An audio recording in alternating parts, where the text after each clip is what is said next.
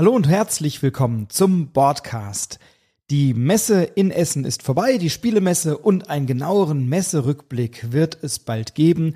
Ihr hört's wahrscheinlich an meiner Stimme, ich bin ein bisschen angeschlagen oder immer noch sozusagen, bin bereits heiser und mit einer leichten Erkältung, kein Corona von der Messe zurückgekommen, hatte dann in einer intensiven Woche, in der ich in der Firma Urlaub genommen habe, aber dann in der Tat sehr aktiv ähm, als äh, Ehrenamtlicher bei einem Festival mitgeholfen habe, dann die Stimme noch weiter belastet und war dann tatsächlich ab dem letzten Wochenende stimmlos und habe dann drei Tage im Bett gelegen und Tee getrunken und die Klappe gehalten, was natürlich eine zeitnahe Podcast-Aufnahme erschwert hat.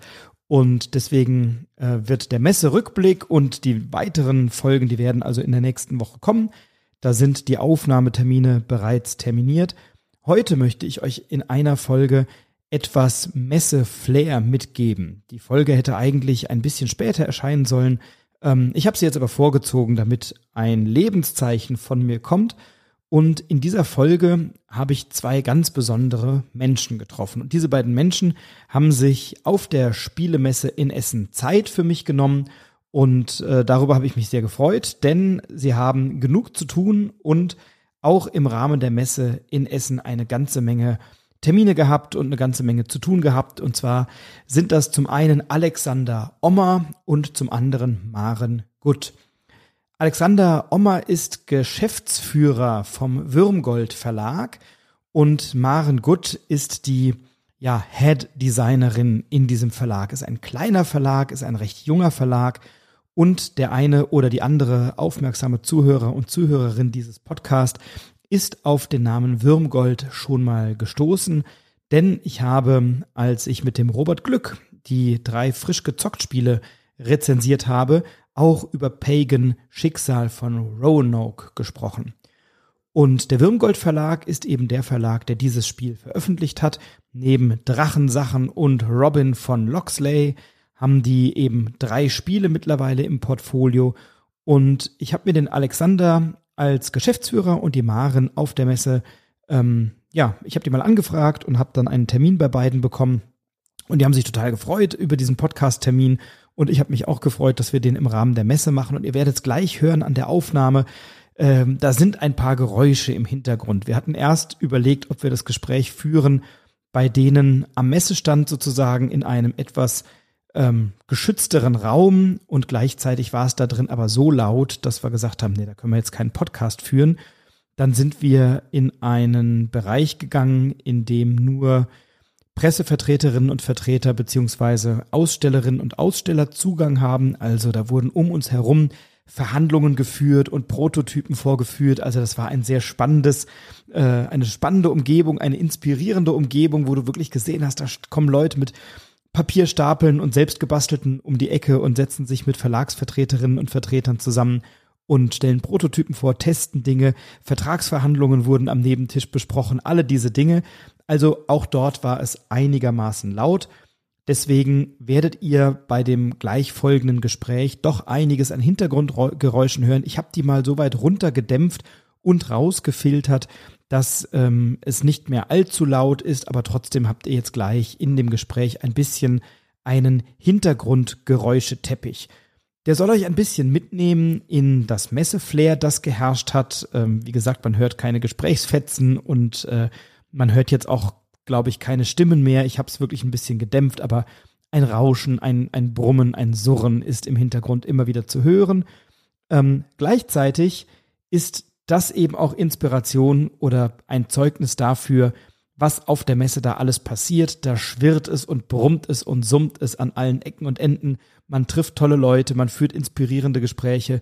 Ich habe hier Hörerinnen und Hörer des Podcasts getroffen. Ich habe meinen Freund Christian getroffen. Ich habe den ähm, äh, Thomas getroffen, der äh, mich auf Instagram angeschrieben hat, weil er meinen Podcast hört und viele andere Menschen mehr. Ich habe ein bisschen Zeit verbracht mit äh, dem Stefan, mit dem ich hier in Wiesbaden auch immer spiele und mit seinem Sohn Justus. Hab abends mit denen, mit der Familie, mit der äh, Familie von Stefan sozusagen abends gespielt in der Wohnung, hätte fast den Nachnamen verraten. Ich glaube, das äh, darf ich nicht. Aber ja, mit Stefan und seiner Familie habe ich abends noch gespielt. An einem anderen Abend habe ich äh, mit Sebastian Wenzel gespielt, der ja auch Spiele Journalist ist und viel über Spiele berichtet, ähm, im Spiel Lama, Videoblog oder eben auch in einem äh, geschriebenen Blog sozusagen. Ich habe mich getroffen mit Arne Fischer vom Kosmos Verlag, mit dem hier auch bald ein Gespräch, ein Interview erscheinen wird. Ich habe äh, tolle Leute kennengelernt, die spontan äh, zu uns gestoßen sind, als wir ein Spiel angespielt haben. Und dann haben wir für abends noch eine kleine Runde zusammengestellt von Leuten, die eben im Hotel dann das eine oder andere Spiel miteinander Probe spielen. Ich habe eine liebe alte Freundin von früher äh, wieder getroffen auf der Messe. Ich habe den Tillmann getroffen, der in Wiesbaden ein ganz großartiges Projekt leitet, nämlich Biebrich spielt. Da findet in einem Wiesbadener Vorort regelmäßig ein Spieletreff statt mit dem Tillmann habe ich jetzt auch häufiger schon zusammengespielt und äh, unterstütze ihn ein bisschen bei der Organisation dieser Veranstaltungen. Und ähm, ja, also eine ganze Reihe von tollen Menschen kennengelernt, den Kilian und was weiß ich, wie sie alle heißen. Also es war ein äh, schönes, ein interessantes, ein buntes äh, Treffen. Ich bin natürlich dem Nico Wagner über den Weg gelaufen, äh, mit dem ich hier auch schon die eine oder andere Folge gemacht habe. Ich habe den äh, Oliver kennengelernt, äh, der Oliver Clemens heißt er, der äh, das Mehrgenerationen-Projekt Jung und Alt spielt, ins Leben gerufen hat, gemeinsam mit einer Dame. Auch die beiden werden hier im, im Podcast sein. Ich habe Christoph Post getroffen, der Christoph, äh, der mich angrinste und sagte, na, ich habe doch eure Folge gehört zum Inno-Spiel Award und äh, redet ihr überhaupt noch mit mir jetzt, wo wir Hey Yo gewählt haben und zum Zeitpunkt, als wir hier in diesem Podcast über diesen Inno-Spiel Award gesprochen haben, wusste er das Ergebnis schon und er hat sich unsere Folge angehört die ich mit dem Nico gemeinsam aufgenommen hatten, hat sich also königlich amüsiert über unsere Spekulationen, sagte, ja, aber davon lebt das doch, das ist doch das Großartige. Und hat mich gefragt, ob ich noch mit ihm spreche, sage ich selbstverständlich, lieber Christoph, nur weil wir eine andere Meinung über ein Spiel haben. Ähm, ich habe übrigens Hey Yo mittlerweile mal auf der Messe anspielen können und es hat mich so gar nicht, also wirklich so gar nicht vom Hocker gerissen, ehrlich gesagt. Ähm, ja, also, ne, nur weil man da irgendwie nicht der gleichen Meinung ist, kann man ja trotzdem miteinander äh, sprechen. Ich habe den Tobias Franke getroffen, ähm, mit dem ich ähm, mich kurz ausgetauscht habe, der hier aus Darmstadt kommt, mit dem ich mich auch demnächst mal treffen möchte. Also der Fjellfraß, so heißt sein Blog. Viele nette Menschen, äh, noch einige mehr, über die ich jetzt noch nicht gesprochen habe oder die ich noch nicht erwähnt habe, aber da wird noch das eine oder andere zusammenkommen. Es waren ein paar tolle, inspirierende Gespräche. Es war Fachsimpeln. Es war viel Probespielen dabei, eine ganze Menge. Das alles werdet ihr aber hören in meinem Messerückblick, den ich nächste Woche aufzeichnen werde. Heute also das Gespräch über den Verlag Würmgold und ein bisschen auch über die Herausforderungen, die ein solcher Verlag ja hat, wenn ein neues Spiel auf den Markt kommt und wie es zu Pagan überhaupt gekommen ist. Ähm, das ist eine sehr interessante Geschichte und ich habe den Alexander oder den Alex und die Maren kennengelernt als wahnsinnig inspirierende Gesprächspartner beziehungsweise Gesprächspartnerin. Ähm, ich musste gar nicht viele Fragen stellen, das werdet ihr gleich merken. Ich habe irgendwie nur gesagt, wir fangen mal an und dann hat der Alex schon angefangen zu erzählen und zu reden und es war großartig. Warum soll ich den Kerl bremsen, wenn er gerade mal in Fahrt ist? Und er hat uns mal ein bisschen mitgenommen, wie denn eigentlich ein Verlag dieses Thema, ein solches Spiel zu veröffentlichen angeht, wie sie konzeptionell an Pagan herangegangen sind, wie die Maren sich auch grafisch dem Thema genähert hat. Ich finde, Pagan ist wirklich grafisch eines der besten, stimmungsvollsten Spiele, die seit langem erschienen sind. Ähm, also ich finde es wirklich ein bemerkenswert gut designtes Spiel. Und die beiden haben sehr, ja, mit viel Leidenschaft, mit viel ähm, Glitzern und Glänzen und Leuchten in den Augen über ihre Arbeit gesprochen, über die Community gesprochen. Und worüber wir auch gesprochen haben, ist, dass es insbesondere ja auch ein so kleiner Verlag wie Würmgold ja noch einer ist, es gar nicht so leicht hat mit den aktuellen Preissteigerungen, Rohstoffpreisen, ähm, Schwierigkeiten auf den Binnenmärkten, was Verschiffungen angeht und so weiter, zurechtzukommen. Auch da haben sie uns ein bisschen mitgenommen. Also ich fand es ein ganz tolles Gespräch. Mein Redeanteil war sehr gering deren Redeanteil war sehr groß und das ist großartig so, denn warum sollte ich mir Interviewgäste einladen, die nichts zu erzählen haben, dass die beiden was zu erzählen haben, das wirst du gleich mitbekommen. Ähm, ich freue mich auf jede weitere Begegnung mit den beiden. Ähm, ich finde, ja, das, was die geleistet haben, ähm, insbesondere bei Pagan, ein, ein, eine ganz großartige Leistung. Ich finde die Leidenschaft, die beide an den Tag legen und die Klarheit und die Zielstrebigkeit bewundernswert und bemerkenswert und freue mich auf jede Partie Pagan immer wieder noch aufs Neue und bin gespannt, was da noch alles kommt. Da wird einiges kommen und der Alex wird uns auch ein bisschen verraten, wie es mit Pagan weitergeht. Da kann ich euch verraten, da kommt noch so einiges. Ähm, und wenn ihr Interesse habt, dann bleibt dran und bitte stört euch nicht an dem Geräuschteppich im Hintergrund, sondern nehmt ihn als Einladung, uns ein bisschen in das Messeflair der Spiel 22 zu begleiten. Und jetzt erstmal viel Spaß bei dem Gespräch mit Alex und Maren vom Würmgold Verlag, unter anderem über Pagan.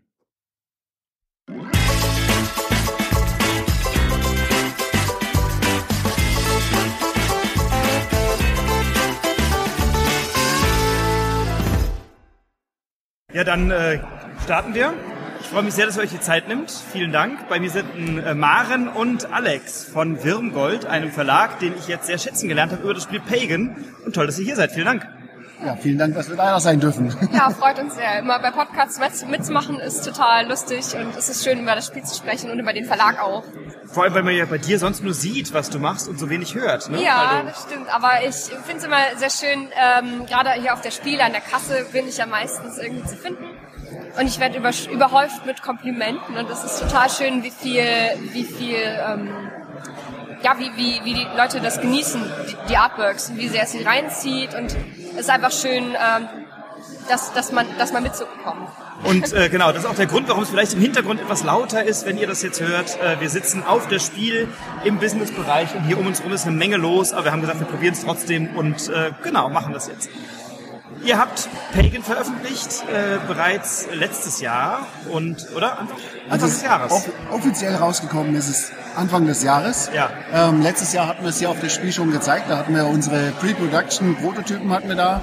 Ähm, und deswegen steht es auch leider dieses Jahr nicht in den Neuheiten drin, weil wir es letztes Jahr ja schon quasi präsentiert haben, auch wenn es noch nicht äh, verfügbar war. Ja, und nach dem ersten Kickstarter, ähm, der dann endlich im April, ne, nach langer Corona-Wartezeit ähm, dann in äh, Deutschland auch angekommen ist, ähm, ging das dann, ja, wir haben den Verkauf gestartet und innerhalb von ein paar Wochen war das Ding komplett ausverkauft. Und äh, dann haben wir direkt den zweiten Kickstarter gemacht für den nächsten Printrun. Und äh, ja, der ist jetzt, äh, jetzt sind wir gerade im Late Pledge. Das heißt also, wer das noch verpasst hat mal wieder, also passiert ja, wir sind ja ein kleiner Verlag, man hört ja nicht so viel von uns, ähm, der kann das jetzt noch plätschen. Und das wird im Dezember äh, voraussichtlich rauskommen, dass wir es also dann endlich wieder in den Lagern haben. Und ja, Produktion läuft schon.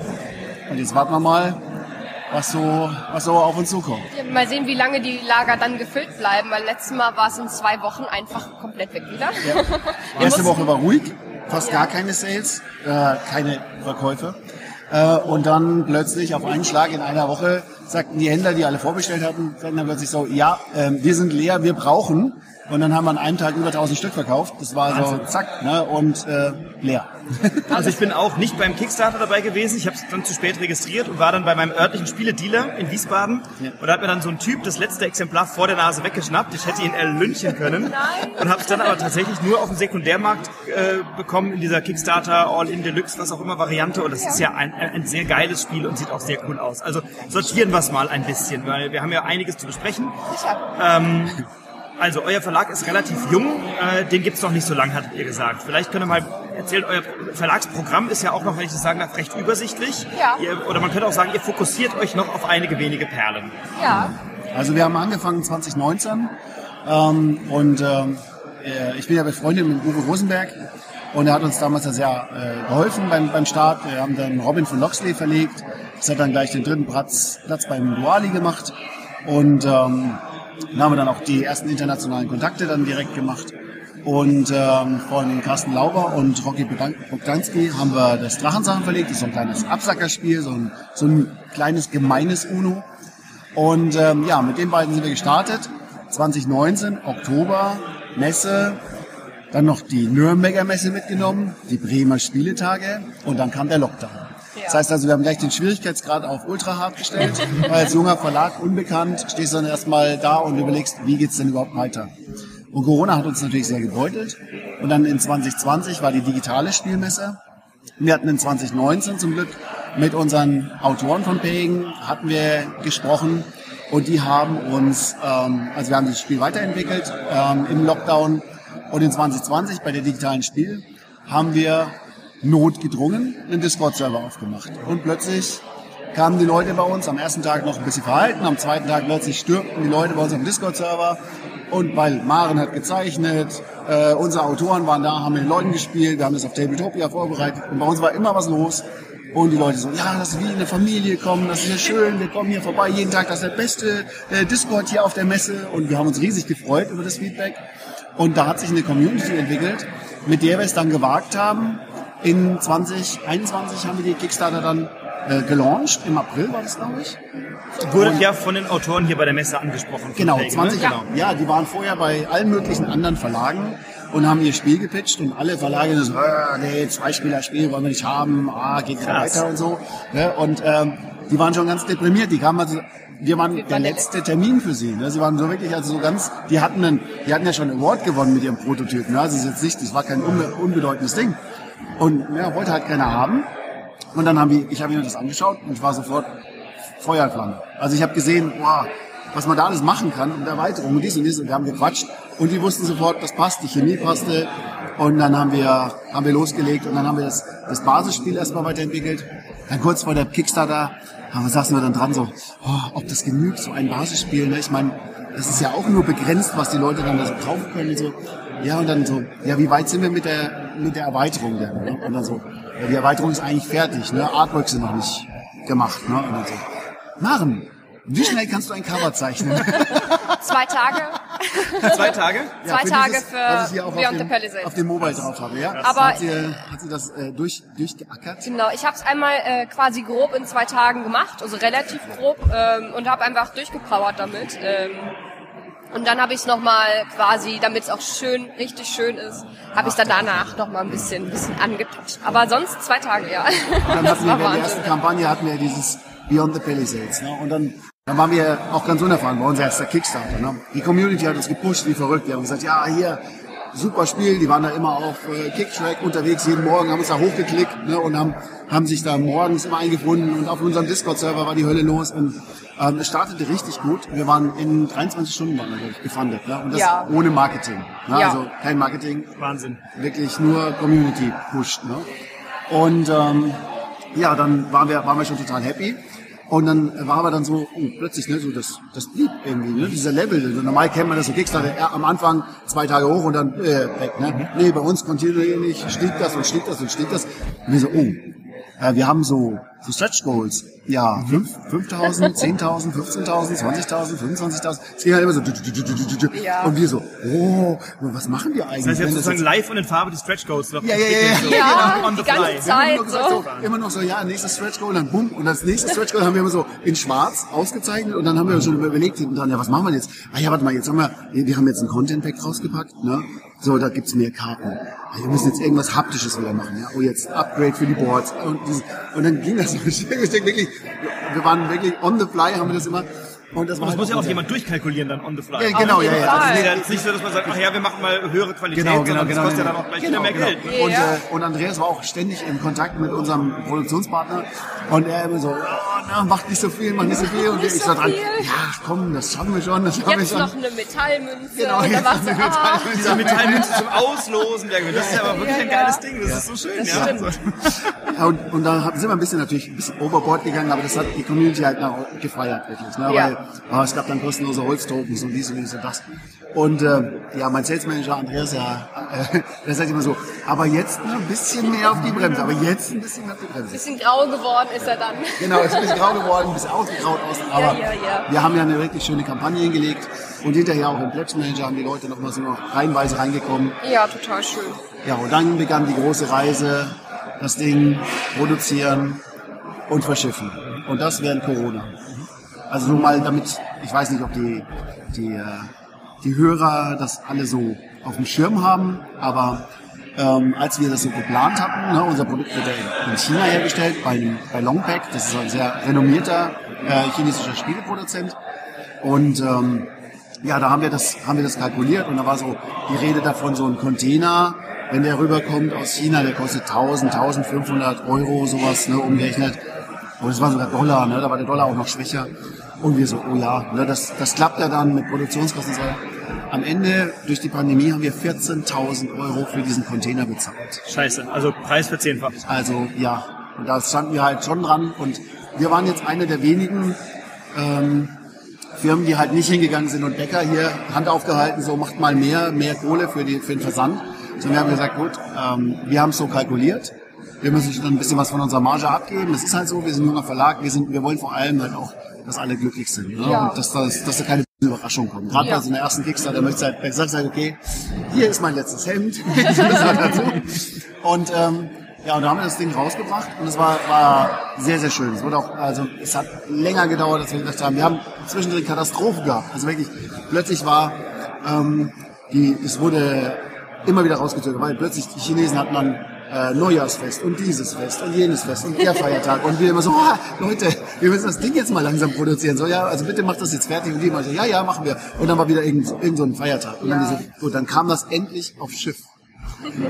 Und auf dem Schiff, alles sieht super aus. Wir haben den, unseren ganzen Bäckern halt die, die Tracking geschickt. Guck mal, da ist das Schiff, ne, da fährt Pagan drauf. Und da ist das andere Schiff, das fährt nach Amerika, da ist das Pagan für Amerika drauf. Wir haben uns riesig gefreut, haben das täglich da immer mitgeguckt und so. Und dann, ja, das Schiff ist jetzt in, in, in Deutschland angekommen. Super, waren wir schon mal beruhigt. Das Schiff in Amerika ist angekommen. Wieso? Warum sagt uns eigentlich keiner, dass die Ware angekommen ist? Warum ist die Ware nicht da? Also, warum meldet sich keiner bei uns? Warum fragt der Zoll nicht nach, sonst irgendwer? Haben wir nachgefragt beim Logistikteam. Und dann plötzlich sagt die so, ja, dieser erste Container von euch, der ist durchgegangen. Der zweite Container wurde, weil das halt beim, weil dieser Corona-Wahnsinn halt auch so üblich ist, abgeladen. In Korea.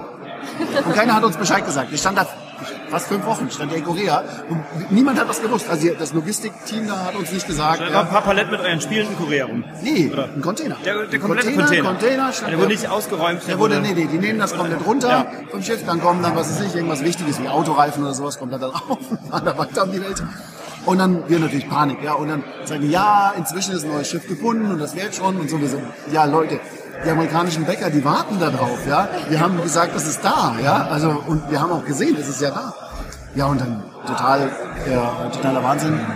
Und dann dauert das mit dem amerikanischen Fulfillment dann noch ewig. Und inzwischen waren die Spiele in Europa da. Die haben hier den Boden berührt und dann waren sie weg, weil sie verkauft waren. Die waren also wirklich innerhalb von ein paar Wochen tschapp, aufgelöste Luft. Ja. Und, und die so, ja, super, und was machen wir jetzt? Unsere Messe im Oktober, unsere, äh, ne, das, das Weihnachtsgeschäft und so weiter, wir haben keine Spiele mehr. Ne? Wir, wir müssen das wieder produzieren. Ja, aber es war halt alles teurer, als wir gedacht haben. Also haben wir gesagt, wir müssen noch mal eine Kickstarter machen. Leute, pass auf, wir machen einen zweiten Printer. Jetzt könnt ihr euch vorstellen, die amerikanischen Bäcker hatten ihr Spiel noch nicht. In Europa was ausverkauft. Und wir kommen ran und sagen, ja, zweiter Print ran. Und natürlich ein Riesenaufruhr. Ja, was, wie kann das sein? Warum macht ihr zweiten Print? Betrüger Was ist der? Ja, ja, das ist, also ist, die ersten drei Tage waren wirklich äh, Shitstorm bekämpfen. Wir haben uns schon ein bisschen mental darauf vorbereitet.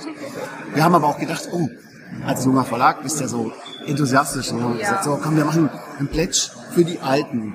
Weil wir hatten inzwischen hatten wir ein bisschen Feedback gekriegt aus der Community von Leuten, die gespielt haben und so. Ja, Kommafehler hier, so typische Errata-Sachen. Ne? Ja. Und wir so, ah komm, machen wir Errata-Karten. Dann können die mitbacken, dann können die uns unterstützen.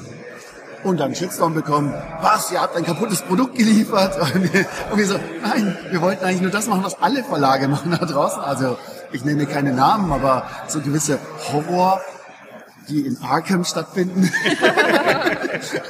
haben 20 Seiten Errata. Und ähm, wir, wir haben halt da ein paar Kommafehler drin gehabt, haben einen riesen, riesen Shitstorm gekriegt. Ja, und äh, dann hat sich das aber auch wieder gelegt, dann haben sie verstanden, ja, es ist nur ein Second Print dran. Und dann haben wir, wir hatten uns auch überlegt, ja, neue Tokens, neue dies, neue jenes, damit die auch die, die alten Bäcker vielleicht nochmal was finden, was sie becken können. Auch ein Artbook. Ein Artbook, Maren hat ein Artbook gemacht, ne, da, wo dann die Art von Pagan drin ist und sowas. Aber ganz wichtig, wir mussten kommunizieren, Leute, da ist kein neuer Spielcontent drin. Das ist wirklich das alte Spiel neu aufgelegt mit ein paar Kommaänderungen und wir haben noch so ein bisschen ja, nette Tokens. Die Community hatte zum Beispiel gesagt, ja, ähm, diese Influence-Scheiben, ich kann oft nicht sehen, was mein Gegner drauf hat. Ja, und dann haben wir gesagt, gut, dann machen wir Influence-Coins. Dann machen wir so, so Holzcoins mit so einem Influence-Zeichen drauf. Und die könnt ihr euch dann daneben packen. Ja, dann habt ihr das schöner. Und dann ein, ja, super Idee, kam halt aus der Community, ne? Machen wir. Reingeschmissen. Am Ende haben wir in diesem, in diesem Kickstarter elf verschiedene Pledge-Levels. Das ist ein ein logistisches viel. Nightmare. Also wirklich, da stehst du dran und sagst hinterher so, was haben wir nur getan? Ja, wir Wieso? wollten, wir wollten für jeden, wir wollten es jedem recht machen. Die Büchse der Pandora war offen, ne? Die Büchse der halt Pandora für- ist Für offen. tausende von Ja, Leuten ja, ja, ja. Pakete packen. Ist Und natürlich, notiert. ist natürlich auch elf Leute, also elf Pledges, das ist natürlich auch verwirrend. Ne? Ja. Dann stehen da dran, oh, so, was macht denn der Pledge? Der, da musste man eine Tabelle bauen, wo dann, ja, Ja. das ist da drin, das ist da drin. Und das war schon, also die zweite Kickstarter-Kampagne lief von der Organisation nicht so smooth wie die erste. Ne? Obwohl wir bei der ersten sehr viel improvisieren mussten. Aber bei der zweiten war es wirklich auch gerade die ersten Tage harte Arbeit, um die Leute unten zu halten. Sie sagen, Leute, wir sind keine böse Firma, wir wollen euch nichts, wir wollen wirklich, wir sind die Lieben, wir tun, wir tun alles für euch. Ja. Aber- Und deshalb macht man sich halt auch angreifbar. Ja, Das aber halt wir haben ja auch ganz viel Lob bekommen, auch von den Leuten, die was kritischer waren, Ja. die ähm, meinten dann, es ist super, weil wir waren ja die ganze Zeit im Chat aktiv. Wir haben auf jedes, äh, jede, jede Anmerkung reagiert und gesagt, ja, ähm, und erklärt und äh, und das fanden, also da haben wir die dann wieder ein bisschen, ein bisschen beruhigt bekommen und das fanden die gut, dass wir so ja, einfach da sind für sie. Und das wollen wir auch unbedingt machen. Wir sind ja ein sehr community-naher Verlag. Wir haben ja einen Discord-Server, da kann man uns immer erreichen. Auf dem kann man auch mit den Autoren selbst schreiben, äh, Fragen stellen, auch mal mit denen spielen zusammen und dann gucken, ob man äh, ähm, wahrscheinlich verliert oder nicht. Gegen Kaspar auf jeden Fall. Ja, wir haben ein Turnier gemacht, beispielsweise auch online, äh, was richtig schön war. Äh, also da machen wir allerlei äh, Sachen und uns ist das total wichtig. Gerade durch die digitale Spiel haben wir gemerkt, ähm, wie viel Spaß das macht und wie schön es ist, wenn die Community einfach mit drin ist. Und hier waren auch wieder Leute, die sind vorbeigekommen, dann sieht man sie mal. Und, äh, es ist immer total schön. Also es ist so was ganz, ganz Tolles und Besonderes, finde ich, äh, was wir uns da irgendwie aufbauen konnten. Ähm, und ich glaube, das macht sehr viel aus tatsächlich. Ja. Also für mich ist, ist Pagan ja so ein, ähm, ein schönes Beispiel für so einen sehr überraschenden Titel, der so aus, aus dem Nichts hochploppt oder sagen wir mal sehr kurzfristig hochploppt. Ne? Und dann sich, glaube ich, sehr viele Jahre halten wird können, Ja. weil äh, es ist ein sehr rundes Spiel und es ist ja auch ein Spiel, was man sehr stark erweitern kann. Also ich habe das auch schon in diesem Podcast rezensiert, das heißt, ich werde jetzt nicht allzu sehr auf die Spielmechanik eingehen, da könnt ihr euch die Folge frisch gezockt anhören, wenn ihr die noch nicht kennt, äh, die ich gemacht habe mit dem Robert Glück. Das ist eine der ersten, also könnt ihr gerne reinhören, wer das Spiel noch nicht begriffen hat oder kennt oder mal Gelegenheit hatte, hört da mal rein.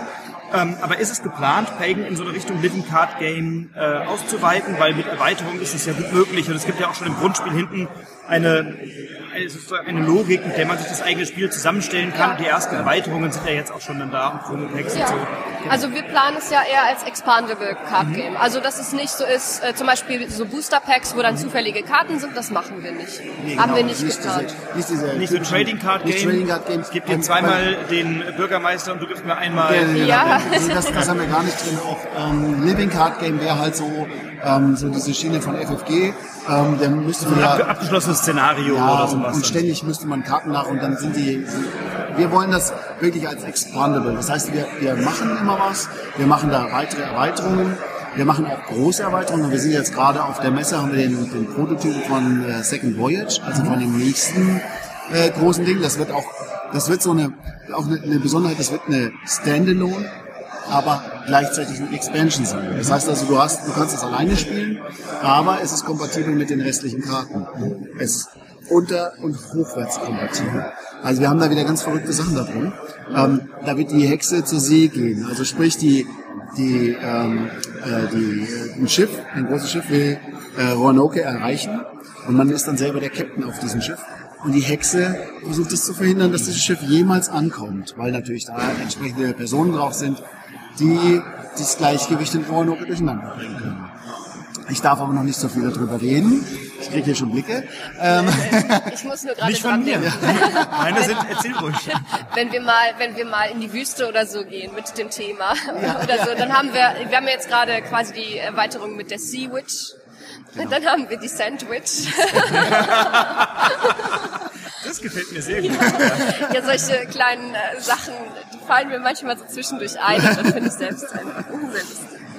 Ja, also ähm, da sind wir halt schon an der Erweiterung dran. Ja. Und wir, wir denken auch, also die Community hat uns da auch schon ein bisschen in Richtungen auch gebracht und ich sag mal so, wir werden auch von diesen kleineren Content Packs sicherlich noch jetzt über das nächste Jahr dann was rausbringen, weil es einfach, ähm, es bietet sich an, das Deckbuilding zu erweitern, es bietet sich an, eben auch neue Kunden reinzukriegen, Ja. dass die Spieler sehen, wow, cool, ähm, vielleicht mag ich ja dieses maritime Thema, ja, und vielleicht mag ich auch einfach die Mechaniken, die dem Neuen dann dazukommen, ja, Ja. man kann das dann schön mischen und ähm, wir versuchen es aber so zu halten, dass ihr nicht irgendwie am Ende irgendwie so, oh Gott, das habe ich verpasst und jetzt ist äh, die ganze Spielreihe hinfällig und sowas, ne, sondern wir versuchen das ja auch alles im, äh, im Programm zu halten, also Thema Big Box irgendwann mal, ne, wird ja auch Ja. sehr ehrlich sein. Ähm, und wir arbeiten jetzt auch an sehr, sehr vielen Sprachversionen an. Also es ist jetzt bei unseren Partnern von Super Meeple in Frankreich zum Beispiel kommt es raus. Wir haben äh, eine, äh, also Französisch, Spanisch, Maldito, die äh, bringen das in Spanien raus. Über die anderen darf ich noch nicht die Namen sagen, aber äh, wir sind in Polen, Tschechien, wir sind in China, wir sprechen mit Korea, Japan, Griechenland. Das wird überall sein. Lustigerweise sind wir immer noch auf der Suche nach einem US-Partner. Wir hatten schon, also wir waren schon mit den ganz Großen im Bett. Ja? Die haben also gesagt, oh super, geiles Spiel, finden wir toll. Ähm, aber der Name. Und wir so, ja, was ist denn mit dem. Namen? Ne? Der Name. Ja, also so, es gibt ja in Amerika diesen äh, Paganismus und dann waren die immer dann gleich dran, oh ja, nee, das sind, äh, das ist geht in die Richtung Religion und so wie so. Äh, äh, Paganus heißt kommt aus dem Dorf, ja, oder der Heide, ja, also das, das ist genau das Aus passt dem perfekt. Lateinischen im ja. Grunde, ja. Und da waren sie sehr, ja, da haben sie sich dann so ein bisschen quergestellt. Ja. Das, das ganze Editorial-Team, super. Die, die, die Game Designer, super. Alle ja, begeistert. Und irgendjemand aus Human Resources, keine Ahnung, kommt aus der Besenkammer raus und sagt, nee, aber das Geht nicht. Ich habe da eine komische Assoziation. und dann, genau. Und ähm, das war für uns äh, überraschend. Aber wir haben jetzt halt noch, ähm, noch einige Türen offen Ja. ähm, und wieder aufgetreten auch, weil wir natürlich jetzt auch äh, einen gewissen Erfolg haben. Und das öffnet natürlich auch das Ganze. Wir haben letztens erst einen Preis in Frankreich gewonnen. Oh ja, jetzt die letzten Tage. Wir haben Ja. den, Herzlichen genau, den, Glückwunsch. den äh, Octagon. Das ist der äh, bestes Zweispielerspiel. In, also ich, wir haben es selber, das ist so lustig, wir haben es selber gar nicht mitbekommen.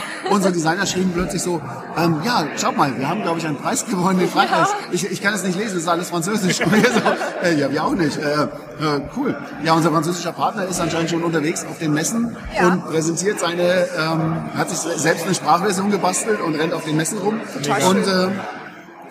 Schon kommen die ersten Sachen rein. Ne? Ja. Also es ist schon cool, wenn man so als letzter Termin einer Messe von zwei Designern am Stand nochmal überrascht wird und dann sagt, komm, das machen wir. Hast du dich mal oder habt ihr euch mal gefragt, was haben die anderen Verlage übersehen? Nein. Ich glaube, Also- zwei Spielertitel. Ja, Zwei Spielertitel. die sind halt ähm, immer so eine Sache. Die sind äh, natürlich schränken sie einen irgendwie ein für die Spieler, dass man eben mit zwei Spielern nur spielen kann. Aber ich glaube, dann haben sie sich davon zu sehr abschrecken lassen vielleicht. Weil eigentlich dieses Spiel hat so viel Tiefe und so viel äh, Spannung und gerade durch die Corona-Zeit, wo man ja eh nicht mit vielen Leuten sich treffen konnte, war es eigentlich die perfekte Zeit, um das zu machen. Ich glaube, viele Leute haben die Zweispielerspiele mehr jetzt entdeckt. Es gibt auch äh, Einzelspielerspiele, sind total beliebt geworden jetzt in letzter Zeit. Und ich glaube, das ist jetzt mehr im Kommen und wir waren dann vielleicht einfach von der Zeit her auch einfach gut dran, trotz Corona. Also vielleicht ist Corona dann auch äh, in der War für Hinsicht irgendwas gut. ja, es, es hat jetzt uns sehr viel geschadet hier und da, aber es hat uns auch andere Tore geöffnet. Genauso mit der Community. Das hätten wir sonst nicht so aufbauen können. Also man muss dann immer aus, auch aus dem Schlechten irgendwie das Gute ziehen, so zur Not. Ich würde gerne über zwei Themen sprechen noch. Ja, das eine gerne. ist natürlich die Gestaltung, die, die ich wirklich außergewöhnlich gut finde. Also ja, also das sage ich jetzt nicht, um irgendwie dir Honig ums Maul zu spielen, sondern weil ich es wirklich so empfinde. Das ist wirklich ein außergewöhnlich, also ich empfinde Pagan oder Pagan. Wie spricht ihr? Wie spricht ihr Ich es? spreche es Pagan. Pagan. Aber Und man sagt kann auch ihr Pagan sagen. Roanoke, Roanoke oder Roanoke? Schicksal von Roanoke. Ja, Roanoke ist ja eine, eine amerikanische Insel da Ja. quasi. Und äh, so würde es man ja auch aussprechen, weil es ja amerikanisch ist. Ich höre alle möglichen Varianten und denke immer, es heißt doch Pagan Schicksal von Roanoke und Ja, frage mich genau. immer die anderen Aussprachevarianten, wo die herkommen. Aber ja, ähm, nein, ich empfinde, das, das Artwork ist wirklich außergewöhnlich und ich, und, und ich sehe das wirklich als Kunstwerk. Also es gibt viele Danke. Spiele, die ähm, generisch sind oder die, wo sich alles irgendwie wiederholt und so. Und da ist ja wirklich jede Karte einzeln, die, äh, die ganzen ähm, Spielfelder, Ja. Spielbretter, die, die Matte ist wieder anders gestaltet Ja. und so weiter. Ähm, Maren, also erstmal Kompliment für Danke. deine Arbeit.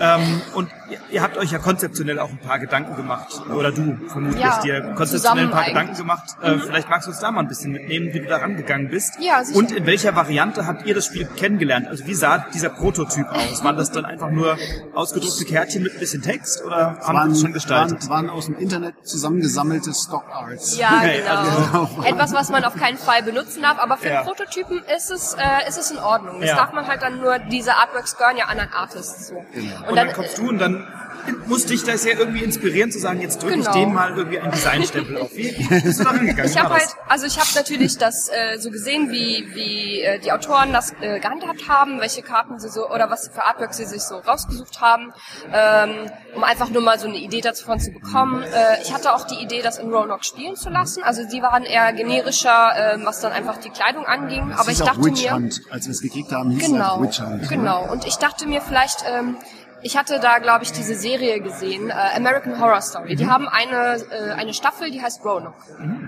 Und da habe ich halt von diesem Mysterium erfahren und ich fand das total spannend. Die haben das da auch ein bisschen versucht mit, mit, äh, mit äh, so einem mystischen, äh, so einem mystischen Umhang umzulegen.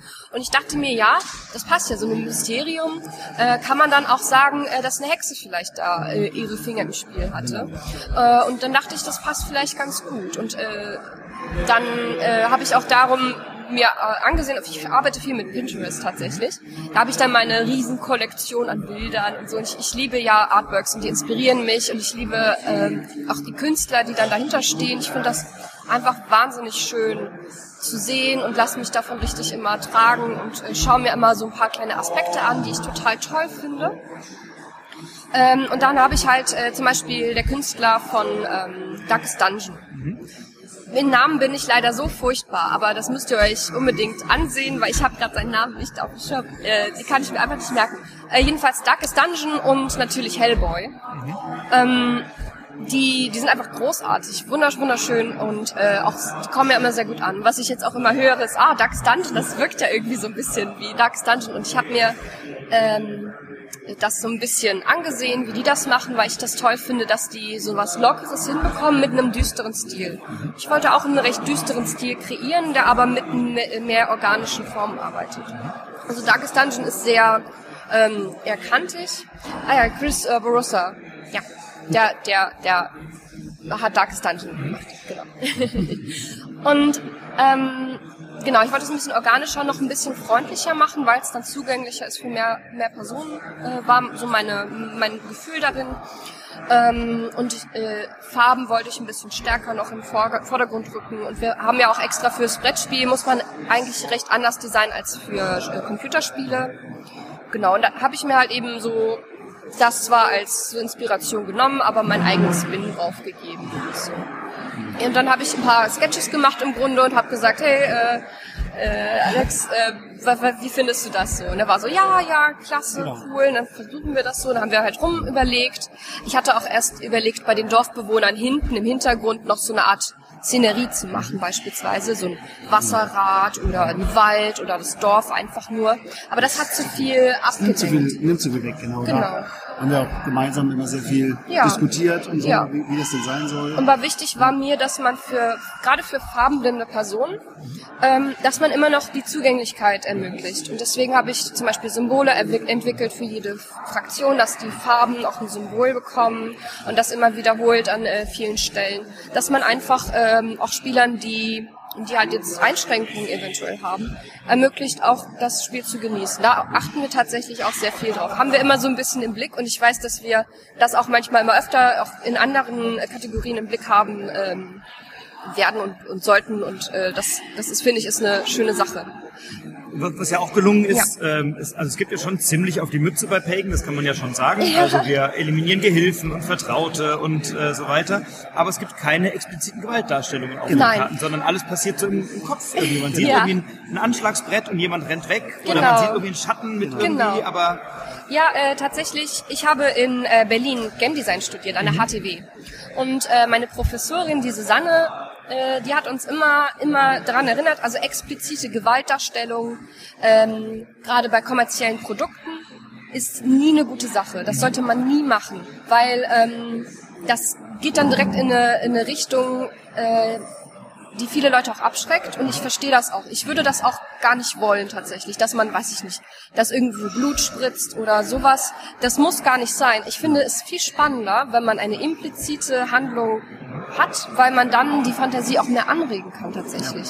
Man kann sich vorstellen, ah, in der Bewegung passiert hier gerade irgendwas und dann äh, den Rest kann man sich ja eventuell denken oder man kann sich auch denken, dass es gar nicht so schlimm ist. Man lässt die Fantasie dafür offen, den Geist offen und natürlich macht man es auch zugänglicher für jüngere Leute. Also ich würde ja sagen, zum Beispiel, wenn die Eltern Pagan spielen und die Kinder sich dazustellen, ist das gar kein Problem. Äh, Kinder werden das vielleicht jetzt selbst nicht so gut spielen können, weil sie es einfach nicht ganz verstehen, es ist viel Text und so. Aber die Bilder sind nicht gewalttätig und Kinder haben kein Problem damit. Da muss man das nicht verstecken vor denen. Das ist mir total wichtig, dass man einfach so eine Zugänglichkeit hat in jeglicher Hinsicht. Da sind so viele Gedanken, die da reinfließen. Mega, Ähm, ja. Und das ist ein, so ein guter Gedanke, weil ich weiß, Ja. wir haben Freunde, mit denen spielen wir Gloomhaven Ja. und wenn dann die Kinder reinkommen und als die Tochter noch klein war, vor Ja. zwei Jahren, hat die gesagt, ist diese Leiche auf dem Tisch, dann will ich räumen die bitte weg und so. Die hatte echt Angst, sich in ihrer eigenen Wohnung dem Esstisch zu nähern. Ja. Das darf natürlich nicht sein. Nee, das so, ne? ist- ja, das und ist- genau. Und äh, es ist schön, dass euer Spiel das so schafft. Ja. ja, war mir wichtig, dass man einfach Zugänglichkeit hat. Und ich denke, die Leute, die, auch wenn es manchmal unterbewusst ist, die sehen das und die freuen sich. Und ich habe jetzt, jetzt auf der Messe habe ich so viele Komplimente gekriegt. So viele Leute, die so begeistert sind über die Artworks und so geht mein Herz auf. Also ich habe dann, manche Leute kommen vorbei und die sagen, ah, das Artwork habe ich gesehen, ich habe noch nie von dem Spiel gehört, aber das Artwork, wow. Und dann sage ich, ja, ich bin die, äh, die Künstlerin und ich kann euch ein Autogramm mitgeben. Und die sind immer so, ah, klasse.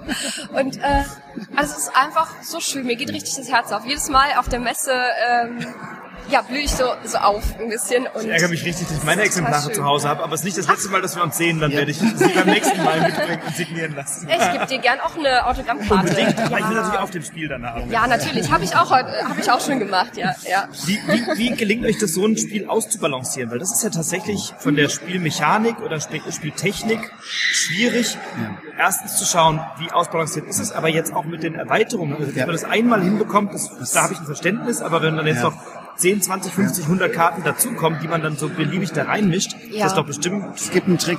okay. Einfach Das machen. Spiel, nein, das Spiel, das Spiel balanciert sich selbst. Okay. Wir achten natürlich darauf, dass die, dass die Werte von den Karten, dass die passen. Ah ja, Entschuldigung, ich muss noch ein bisschen näher ans Mikro ran. Ähm, nicht gleich aufessen hier. Die, ähm, dass die Werte auf den Karten passen. Das heißt, eine, eine Karte muss immer einen gewissen äh, Kosten-Nutzen-Faktor haben. Aber du musst ja bedenken, bei dem Spiel hast du die neuen Villager. Das sind unsere Hauptaktionsfelder, die in der Mitte sind. Und dadurch, dass ich meine Figur da drauf setze, kann ich das benutzen, aber ich blockiere es ja auch für dich. Das heißt, wenn du merkst, oh, die Aktion des Gegners, da ist zu viel Power hinter, ist es ja an dir, diese Aktion zu besetzen. Ja? Und dadurch balanciert sich sehr, sehr viel in diesem Spiel aus. Und ähm, äh, Corey und Kasper sagen immer ganz schön, das Spiel in der Kernmechanik funktioniert komplett ohne die Karten. Das funktioniert nur durch dieses Pinchen hin und her setzen und die Sachen draufsetzen. Die Karten sind der Flavor. Das sind, man steht ja oft bei Pagan, ich, ich kenne das ja selber, man steht bei Pagan dran, Mann, ist das eine geile Karte. Ich spiele sie aus. Und der andere spielt noch eine Karte aus. Und die, so, und die ist ja noch krasser. Und dann stehst du dran und sagst, boah, nee, die ist noch krasser. Und du stehst eigentlich nie dran und sagst, nee, die ist blöd. Die kann ich nicht benutzen. Sondern es ist immer das Gefühl von, boah, was für ein Effekt, ne? Gerade wenn du mehrere Karten Genau. ziehst und abwerfen musst, ist Ja. immer eine harte Entscheidung, weil sie harte halt Entscheidung, stark genau. sind. Ja. Und das ist halt das, also das ist halt, ähm, glaube ich, auch eine Stärke von von Cora und Kasper, von den beiden Designern. Ähm, Gerade von von von von Kasper, der ist da, der ist da sehr sehr äh, drin. Ne? Ähm, jede Entscheidung, die du auf dem Board triffst, ist immer eine schwere Entscheidung. Es ist nie, dass du sagst, das ist die simple Entscheidung, da gehe ich hin, fertig. Ja, das passiert dir bei dem Spiel eigentlich nicht. Ne? Also vielleicht, wenn du dann eliminierst, ja, am Ende, wenn du sagst, ja, jetzt, aber selbst das ist ja immer so ein Schritt, da steht man dran. Und ich finde bei dem Spiel einfach faszinierend, du kannst andere Villager in die Mitte bringen. Wir haben ja auch diese Mechanik drin, wenn man ähm, Deckbuilding betreibt, dass du, dass der Hexenjäger Karten äh, Villager dazu bringt und die Hexe Karten dazu bringt und nur die Szenario Villager in der Mitte liegen bleiben. Und dann hast du quasi, du bringst die zugeschnitten auf vielleicht auf dein spezielles Deck bringst du die mit. Ja, alles schön und gut. Wenn der dir die Villager, die du brauchst, dazu blockiert, dann kannst du mit deinen Karten da rumhopsen, was du willst, ja. Dann kannst du die mächtigsten Karten auf der Hand haben. Wenn der dein Spiel versaut, weil er einfach weiß, äh, du brauchst jetzt Einfluss, ja, dann macht dir den Einfluss dicht. Oder Hexenjäger spezifisch, das ist auch äh, eine Sache, die viele Leute unterschätzen. Also wir haben ja auch vorhin gesprochen, dass der, dass der Hexenjäger zum Beispiel zu stark ist oder dass die Hexe zu stark ist. Viele sagen, oh, die Hexe ist ja, ähm, die ist ja so stark am Anfang. Da gibt's viele. Da sag ich, ja, spielt mal, spielt mal gegen unseren, gegen unseren Kasper. Der zeigt euch, der zeigt euch, wo der Hammer hängt, weil der, der geht zum Beispiel rein, der schaut sich das, das Spielfeld an, schaut, welche Figur benutzt du sehr oft. Und dann tötet er die als Hexenjäger. Er weiß, das ist, das ist nicht die Hexe. Der geht da voll drauf. Der sagt, ne, du brauchst die so oft. Wham, dann zerstöre ich deine Engine an der Stelle. Ja, da hast du auf einmal einen Hinkefuß da, ne? Und dann nimmt er den, den Schmerz dafür in Kauf sozusagen, ne? Und das, das, also das Spiel hat einfach so viele Möglichkeiten. Das balanciert sich wirklich selber in vielen Aspekten aus. Ne? Durch diese sehr stabile Engine, die in der Mitte ist. Wo ist die Kernmechanik, die drin ist. Und die muss gut laufen. Aber ist klar, umso mehr Add-ons dazukommen. Wir müssen immer gucken, wie funktionieren die miteinander. Ich weiß nicht, ob du schon mal die erste Erweiterung gespielt hast. Ja. Da ist ja das Gloom drin. Plötzlich ist da ja noch eine Ebene drauf. Und man darf nicht vergessen, den Kern des Spiels, ne? Ich will eine Hexe jagen oder ich will ein Ritual machen, dabei komplett zu vergessen, weil man, man ist dann so im Gloom drin und versucht dann, ja, hier das Gloom weg, da das Gloom hin. Aber man will ja eigentlich das Ritual machen. Ne? Da muss man aufpassen, wo man diese ganzen Schauplätze, diese Kampfplätze aufbaut. Ne? Aber der Kern des Spiels ist immer diese neuen Villager. Das macht das spannend. Habt ihr für euch so ein Intervall, wo ihr sagt, da kommen jetzt Neuigkeiten für Pagan raus? Wollt ihr jetzt einmal im Jahr zur Messe was Neues machen? Oder habt ihr da was geplant? Oder sagt ihr mal, mal gucken, wo es noch hinführt an der Stelle? Das kommt natürlich auch immer auf das, auf, auf unsere Designer an. Ich sag mal, Kartenpacks könnten wir, ja, produzieren, wie wir wollen. Aber wir wollen natürlich auch unsere, unsere Kunden nicht überfordern. Das Spiel ist ja jetzt erstmal angekommen dieses Jahr, 2022. Jetzt müssen die das erstmal in den Markt, müssen wir das erstmal reinbringen, das müssen alle kaufen, die es haben wollen. Und dann sehen wir ja auch, wir wollen eine Turnierszene aufbauen. Ja? Also das sind auch so Sachen, die, die, die bei uns sind. Wir haben große Partner, die große Pläne haben. Schauen wir mal, was daraus wird. Ähm, aber ich bin sehr zuversichtlich, dass da auch was passieren kann. Vor allem, wenn die Community das möchte. Wir haben gesehen, die Turniere, die wir geführt haben, die waren sehr gut. So, aber zu deiner Frage zurück. Ähm, wir versuchen so einmal im Jahr eine mittlere oder eine große Expansion rauszubringen und dann halt zwischendrin diese Content Packs, damit man halt immer wieder mal ein bisschen was Frisches hat, dass man heiß bleibt. Ja?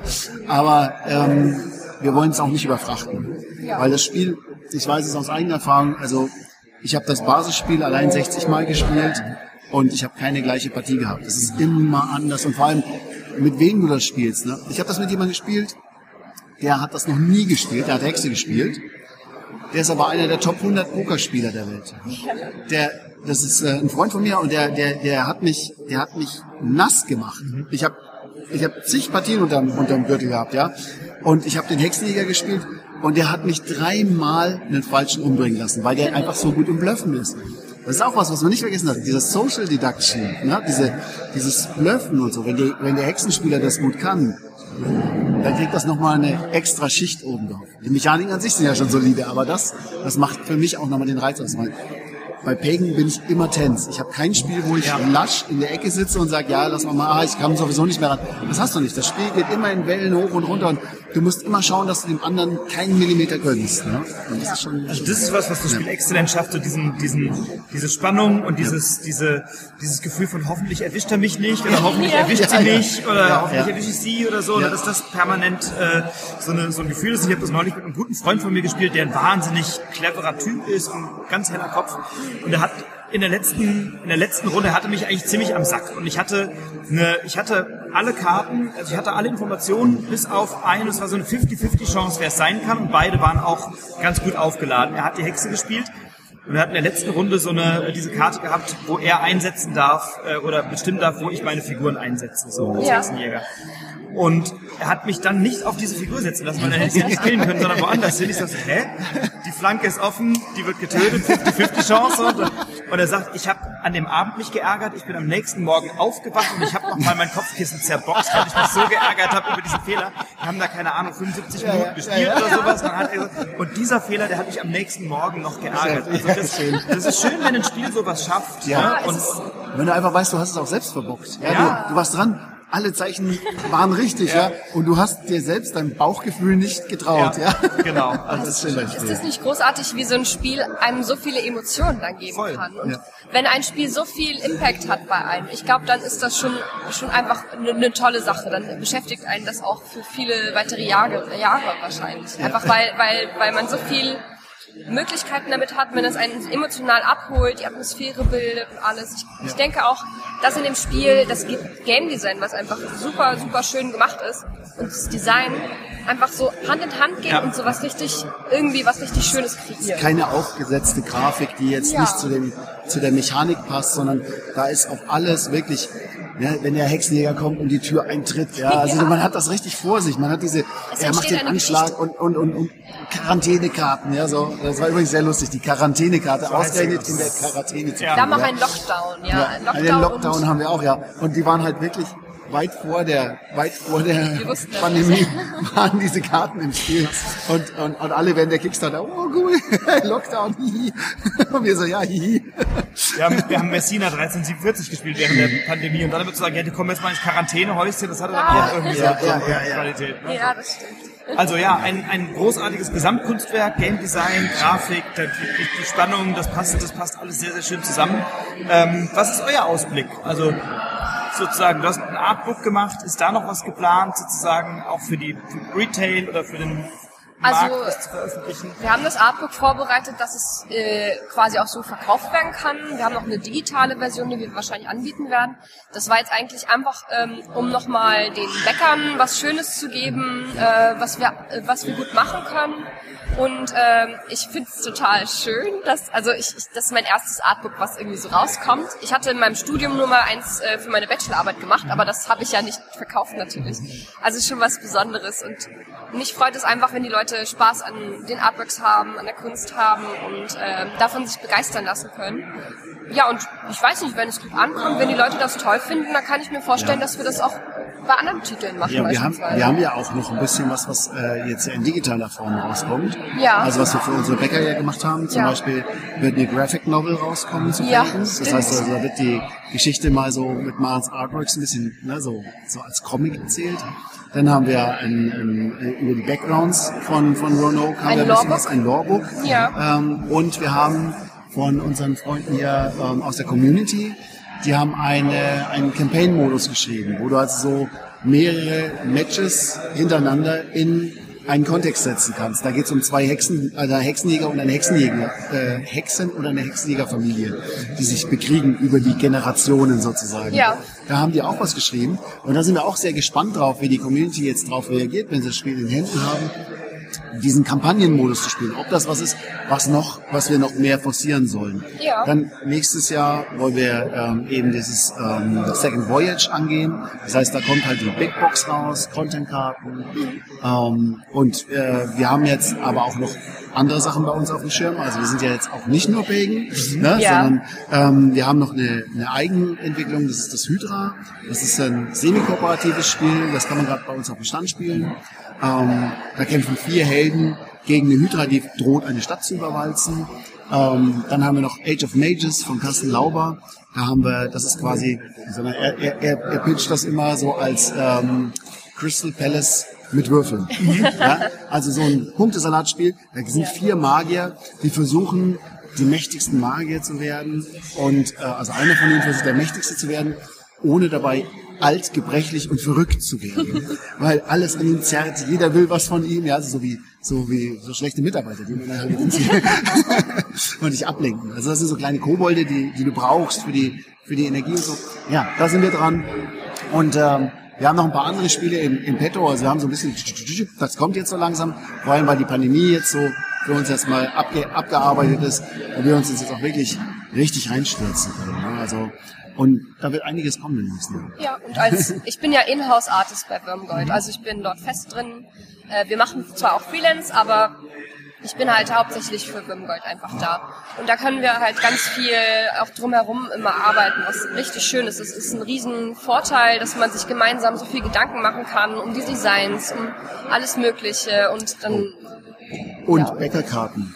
Ne? Was wir ja, was Ja. wir bei der Kampagne ja, ja betrieben haben, ist ja, wir haben ja gesagt, okay, komm, was können wir denn anbieten, dass, dass wir noch so diese Kampagnenziele so ein bisschen nach oben treiben. Dann haben wir gesagt, komm, du kannst dich ins Spiel als Villager zeichnen lassen. Ja. Kam super an. Ja. Du kannst dich ins Spiel als Actionkarte zeichnen lassen. Kam super an. Und die Krönung haben wir abgeschossen, als wir gesagt haben, du kannst dein Haustier ins Spiel zeichnen lassen. Und dann ist die Maren hingegangen und hat diese Hunde, Katzen, die wir alle dazu geschickt bekommen haben, in den Kontext von Roanoke gesetzt. Ja. Und da haben wir so schöne Artworks draus. Wir haben eine, wir haben einen, von mein, meine Nachbarin zum Beispiel hat gebackt. Die hat einen Hund, mit dem gehe ich jeden Morgen spazieren. Das ist ein Neufundländer, ein ganz kräftiges Kerlchen, ja. 70 Kilo wiegt er. So. Vor ein paar Jahren ist ihr Mann gestorben, ja, und sie geht immer mit diesem Hund spazieren. Und auf dem Rückweg fordert er immer ein, er will die Leine im Mund tragen. Maren hat das gehört, hat diesen Neufundländer als Geisterhund gezeichnet, wie er ein äh, eine Leine im Mund hat, ne? und dann Hidden in Plain Sight heißt die Karte. Ne? Und das heißt, ähm, die ist so, naja, also der, der sucht nach seinem Herrchen sozusagen, läuft also durch diesen Wald und so. Ne? Und wir nehmen auch immer die Geschichten, die uns die Leute zu ihren Tieren sagen, Ja. und bauen die in unsere Welt ein. Wie der mit der Socke. Socke, Der vergräbt irgendwie unheimlich gern Socken oder sammelt die. Und äh, genau, ich habe das eingebaut. Also ich habe den dann halt äh, so, so vor eine Socke sitzen lassen und äh, das hat Spaß gemacht, einfach diese, diese Persönlichkeiten reinzubringen. Ja. Auch bei den Leuten, die ich gemalt habe. Ähm, die haben mir manchmal geschrieben, wie sie so drauf sind und äh, was sie gerne machen und dann haben wir das da eben auch ein bisschen eingebunden. Genau. Es war total, total lustig. Auch sehr anstrengend natürlich, weil das ja so nebenbei irgendwie noch entstehen muss. Aber macht auch richtig viel Spaß und vor allem dann, ähm, wenn man die Reaktionen der Leute dann hört, dann ist das total schön. Vor allem jetzt in dem zweiten äh, Printrun haben das ganz viele Leute als Geschenk gemacht. Und das war äh, total schön, dass sie dann anderen Leuten damit eine Freude machen. Ist total toll. Also man merkt, ihr beiden seid mit Leidenschaft bei der Sache, ihr Sicher. macht einen geilen Job und das Spiel spricht für sich und die anderen Spiele selbstverständlich auch, aber man merkt einfach, äh, dass ihr da eine große Freude habt an der Geschichte. Ähm, auf die Turnierversion bin ich sehr gespannt oder auf das Turniersystem. Erfolgreiche Kartenspiele zu zweit. Im Turnierbereich gibt's ja noch ein paar Vorbilder. Ja, eindeutig. Einige schon etwas älter, einige jüngst. Also bin ich sehr gespannt, was da kommt. Danke für eure Zeit. Ähm, bei mir haben traditionell die Gäste das letzte Wort. Das ist immer gefährlich. Aber äh, genau, deswegen sage ich erstmal vielen Dank für eure Zeit. Wünsche allen, denen, die jetzt zuhören, bleibt inspiriert, inspiriert andere, das braucht die Welt. Ja. Und gebe euch gerne das letzte Wort, liebe Marvin, lieber Alex. Das letzte Wort machen? Nicht? Ja, Echt für dich. jetzt? Aber ich will einfach äh, allen Leuten danken, die das Spiel spielen, die es gebackt haben, die es mitverfolgen, die bei uns hier am Stand vorbeischauen, uns so viel Kraft geben und ähm, ja, ich bin einfach sehr emotional berührt davon. Ich danke euch allen so sehr und alle, die uns unterstützt haben, auch außerhalb davon. Also alle, die mit uns mitarbeiten und am Stand stehen und generell so dabei sind. Äh, unsere Community natürlich. Danke von ganzem Herzen. tolle und, Community ähm, haben wir.